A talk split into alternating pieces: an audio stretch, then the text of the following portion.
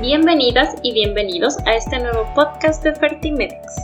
Si es la primera vez que nos escuchas, síguenos para mantenerte informada de todo el contenido de fertilidad y reproducción humana que ofrecemos. Como Fertimedex nos encontramos comprometidos a ayudarte y guiarte en este maravilloso camino de ser mamá. En este capítulo estaremos hablando de la infertilidad masculina. Esta se debe a alteraciones en la producción, función y liberación de espermatozoides.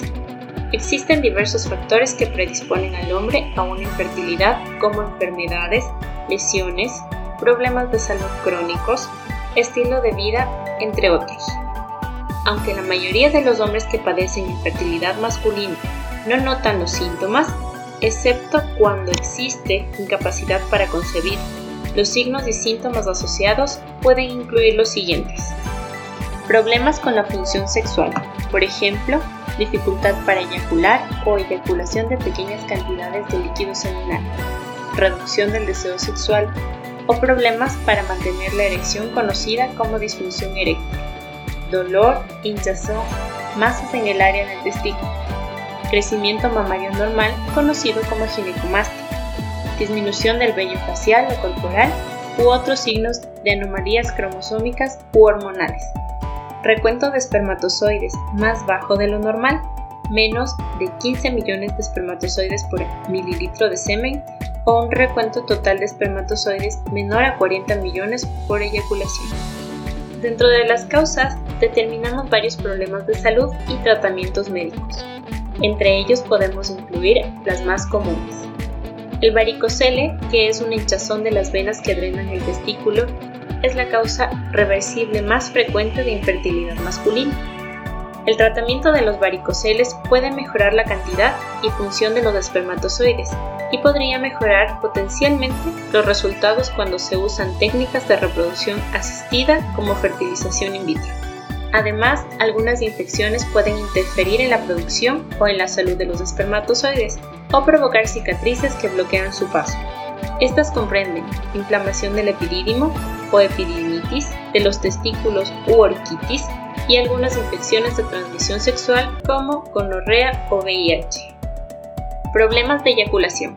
La eyaculación retrógrada se produce cuando el semen entra en la vejiga durante el orgasmo en lugar de emerger por la punta del pene. Diversos trastornos de salud pueden ocasionar eyaculación retrógrada, entre ellos diabetes, lesiones espinales, medicamentos y cirugías de vejiga, próstata o uretra. Con frecuencia, en estos casos aún es posible recuperar espermatozoides para utilizar en técnicas de reproducción asistida. Testículos no descendidos. En algunos hombres, un testículo o ambos no descienden desde el abdomen hasta el saco que normalmente los contiene, el escroto, durante el desarrollo fetal. La disminución de la fertilidad es más probable en los hombres que tuvieron este trastorno en la infancia. Desequilibrios hormonales. La infertilidad puede deberse a trastornos de los testículos o a una anomalía que afecta a centros hormonales como el hipotálamo, la glándula hipófisis y las glándulas suprarrenales y tiroides. De igual manera, la exposición excesiva a determinados elementos ambientales, como el calor, toxinas, sustancias químicas y accidentes que generan traumas, puede reducir la producción o función de los espermatozoides. Prevención. Existen muchos tipos de esterilidad masculina que no pueden prevenirse. Sin embargo, puedes evitar algunas de las causas conocidas de esterilidad masculina. Por ejemplo, no fumes, limita o elimina el consumo de alcohol. No consumas drogas ilegales, mantén un peso saludable, evita los factores por los cuales los testículos puedan quedar expuestos al calor durante mucho tiempo. Reduce el estrés, evita la exposición a pesticidas, metales pesados y otras toxinas. Se pueden realizar estudios donde encontramos ciertas características en el semen, el cual nos orienta hacia un diagnóstico, entre ellos el conteo bajo de espermatozoides. Un bajo recuento de espermatozoides significa que el líquido, el semen que eyaculas durante un orgasmo, contiene menos espermatozoides que lo normal. El bajo recuento de espermatozoides también se llama oligospermia. La ausencia total de espermatozoides se llama asospermia. El recuento de espermatozoides se considera más bajo de lo normal si tienes menos de 40 millones de espermatozoides por eyaculación. Tener un bajo recuento de espermatozoides reduce las posibilidades de que uno de tus espermatozoides fecunde el óvulo de tu pareja y produzca un embarazo.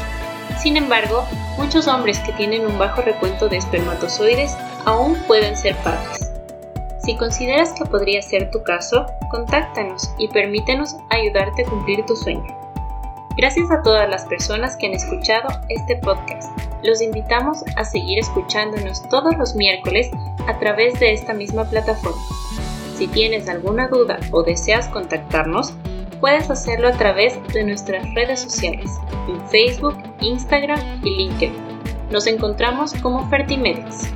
Síguenos y no te pierdas todo el contenido que tenemos para ti. Nos vemos en una próxima ocasión.